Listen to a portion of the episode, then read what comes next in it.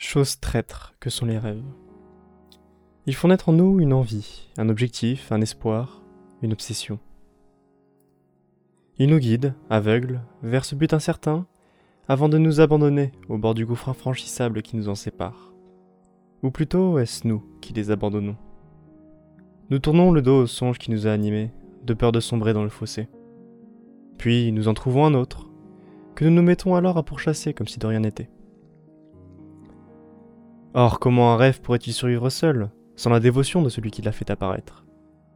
Comme toute chose, les rêves doivent eux s'y trouver un endroit où périr, lorsque leur raison d'exister n'est plus.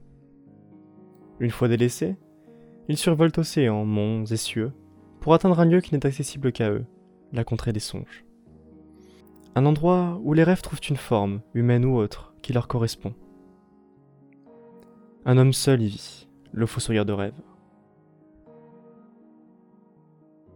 Plus qu'une contrée, ce monde est en réalité un tombeau réservé à nos espoirs. Et plus qu'un fossoyeur, l'homme est en réalité un gardien. Car tout rêve, une fois abandonné, est peu à peu perverti par la rage. Aussi puissant qu'il fut obsédant, et aussi véhément qu'il a obsédé longtemps, il mute pour devenir un monstre que le fossoyeur doit alors terrasser, avant de le perclure à jamais dans un mausolée à sa mesure. Car s'il est autorisé à se mouvoir librement, le songe perverti devient cauchemar et retourne hanter son ancien porteur.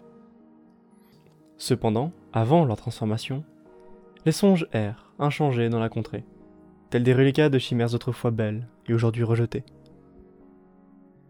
Ce sont eux qui constituent la seule compagnie que le fossoyeur ait jamais connue. Même s'il est destiné à devoir tous les achever, le fossoyeur se plaît à rencontrer ces drôles d'êtres, vagabondant sur ces terres à la recherche de leurs attaches perdues. Ils sont souvent bien naïfs, et à la fois amusés et désolés, l'homme les écoute des heures durant, les laissant exprimer une dernière fois leur volonté. Certains, il ne peut connaître que lors d'une fraction de seconde. D'autres, il côtoie et apprend à connaître durant des jours, des semaines, des mois. Certains, il oublie aussitôt qu'ils sont enterrés. D'autres marquent son esprit à jamais. C'était le cas par exemple de cet étrange petit bonhomme, qui avait pour ambition de tout savoir et de tout connaître. Il l'avait rencontré au détour d'une colline.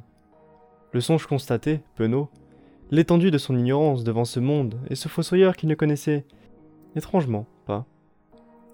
Pour une raison ou pour une autre, le souvenir de cet être, rencontré il y a peut-être plusieurs millénaires, ne dépérit jamais dans l'esprit du gardien. Au contraire, il semblait de plus en plus lui revenir en mémoire. Comme s'il y avait quelque chose qu'il n'avait pas décelé dans cette rencontre, et qui l'obsédait pourtant. Qui était vraiment ce rêve abandonné? Comment pouvait-il être si ignorant, alors que sa volonté même était la connaissance? Comment pouvait-il ne pas le connaître, lui, le fossoyeur de rêve, qui depuis l'éternité avait toujours protégé le monde d'où il venait?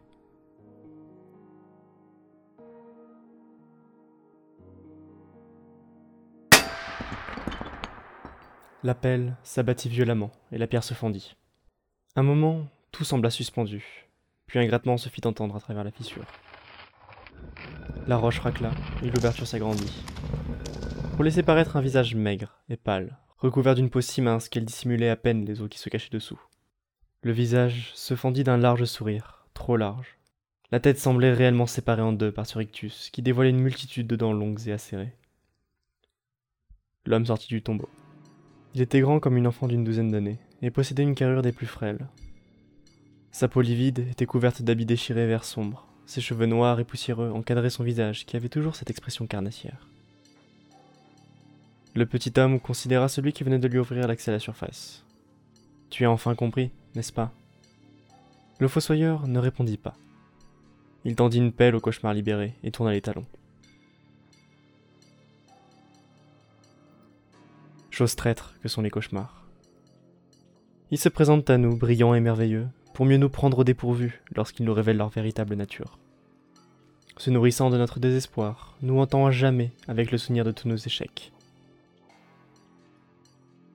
Il fut un temps où les choses étaient différentes, où tout espoir ne laissait pas de cauchemar derrière lui, où il leur était possible de mourir de leur belle mort et de ne jamais revenir hanter leur créateur. Cependant, les choses ont changé.